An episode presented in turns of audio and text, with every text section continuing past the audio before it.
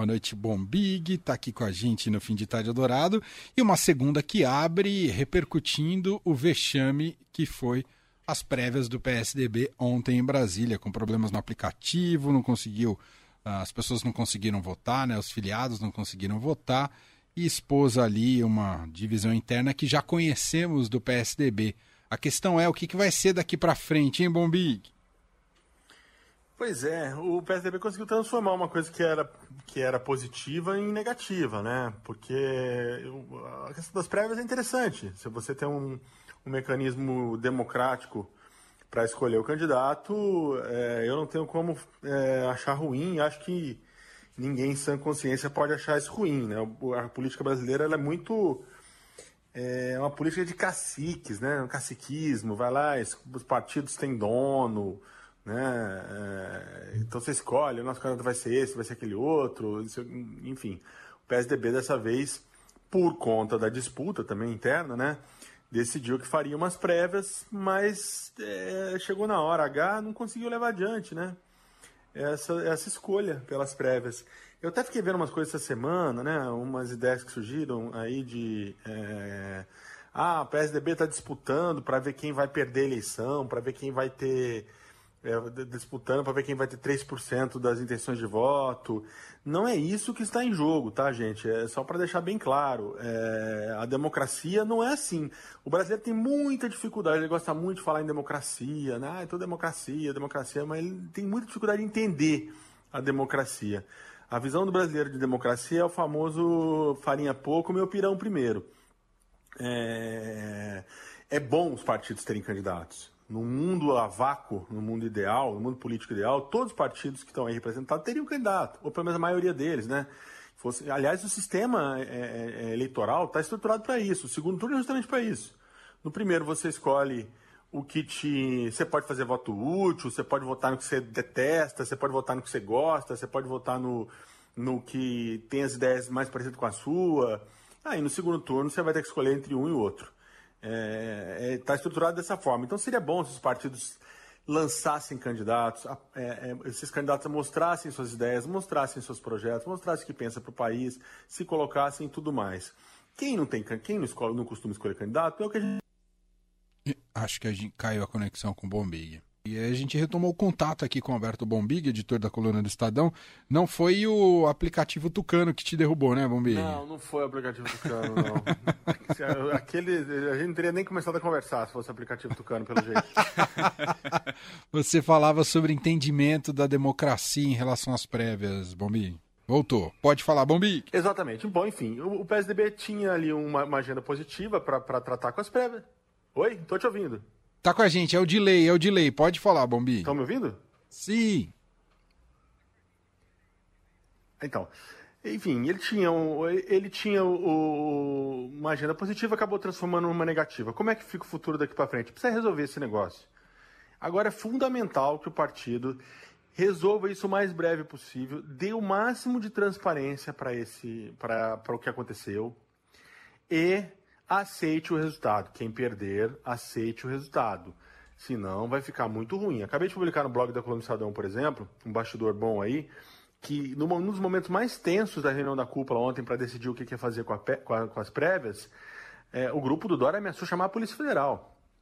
É, porque já estava, não, então vamos jogar para o ano que vem, não dá para fazer mais assim.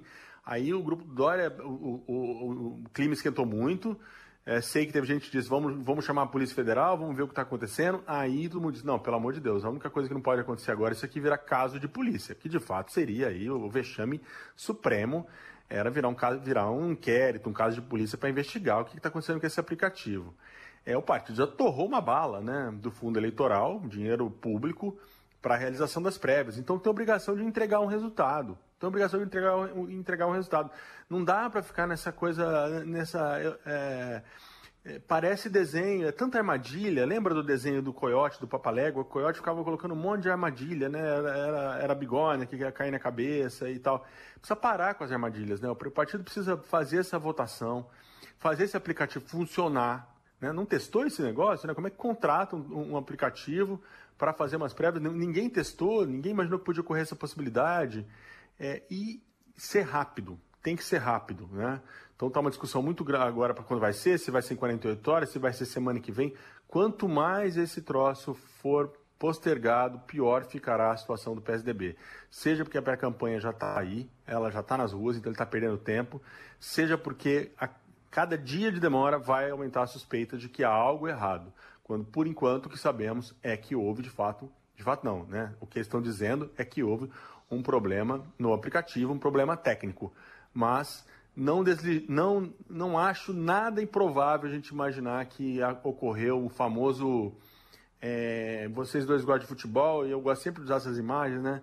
O famoso jogo, sabe aquele jogo de terceiro, o time vai cair, daí apaga a luz do estádio, alguém fura a bola, esse tipo de coisa, né? É, empastelar tudo, jogar na confusão para que não tenha resultado.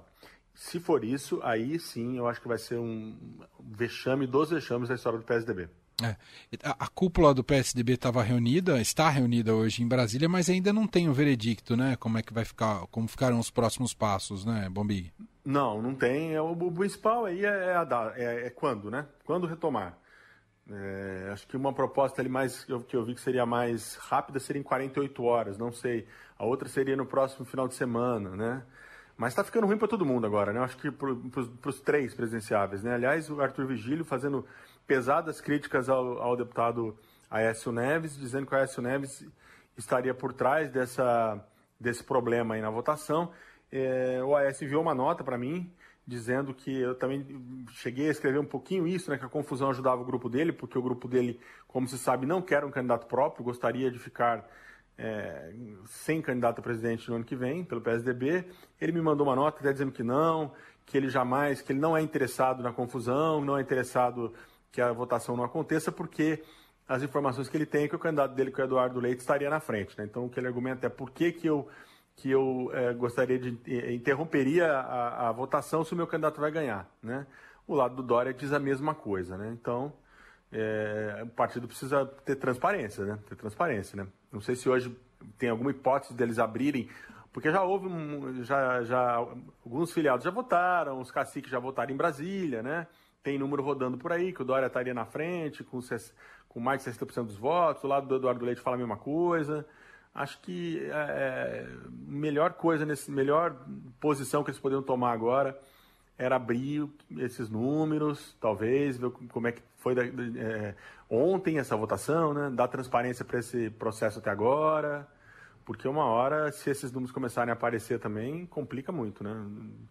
É, pena que tenha terminado assim, porque como disse no começo do, do, meu, do meu comentário, eu acho que seria é, sempre um, um, mecanismo saudável e democrático as prévias para acabar com o caciquismo partidário no Brasil. Muito bem. Alberto Bombig, editor da coluna do Estadão, com a gente três vezes por semana aqui no fim de tarde, só abrindo mais uma semana. E hoje, para fechar, Tina Turner, né, Bombig? Assistiu o teu documentário da Tina Turner, assisti esse final de semana.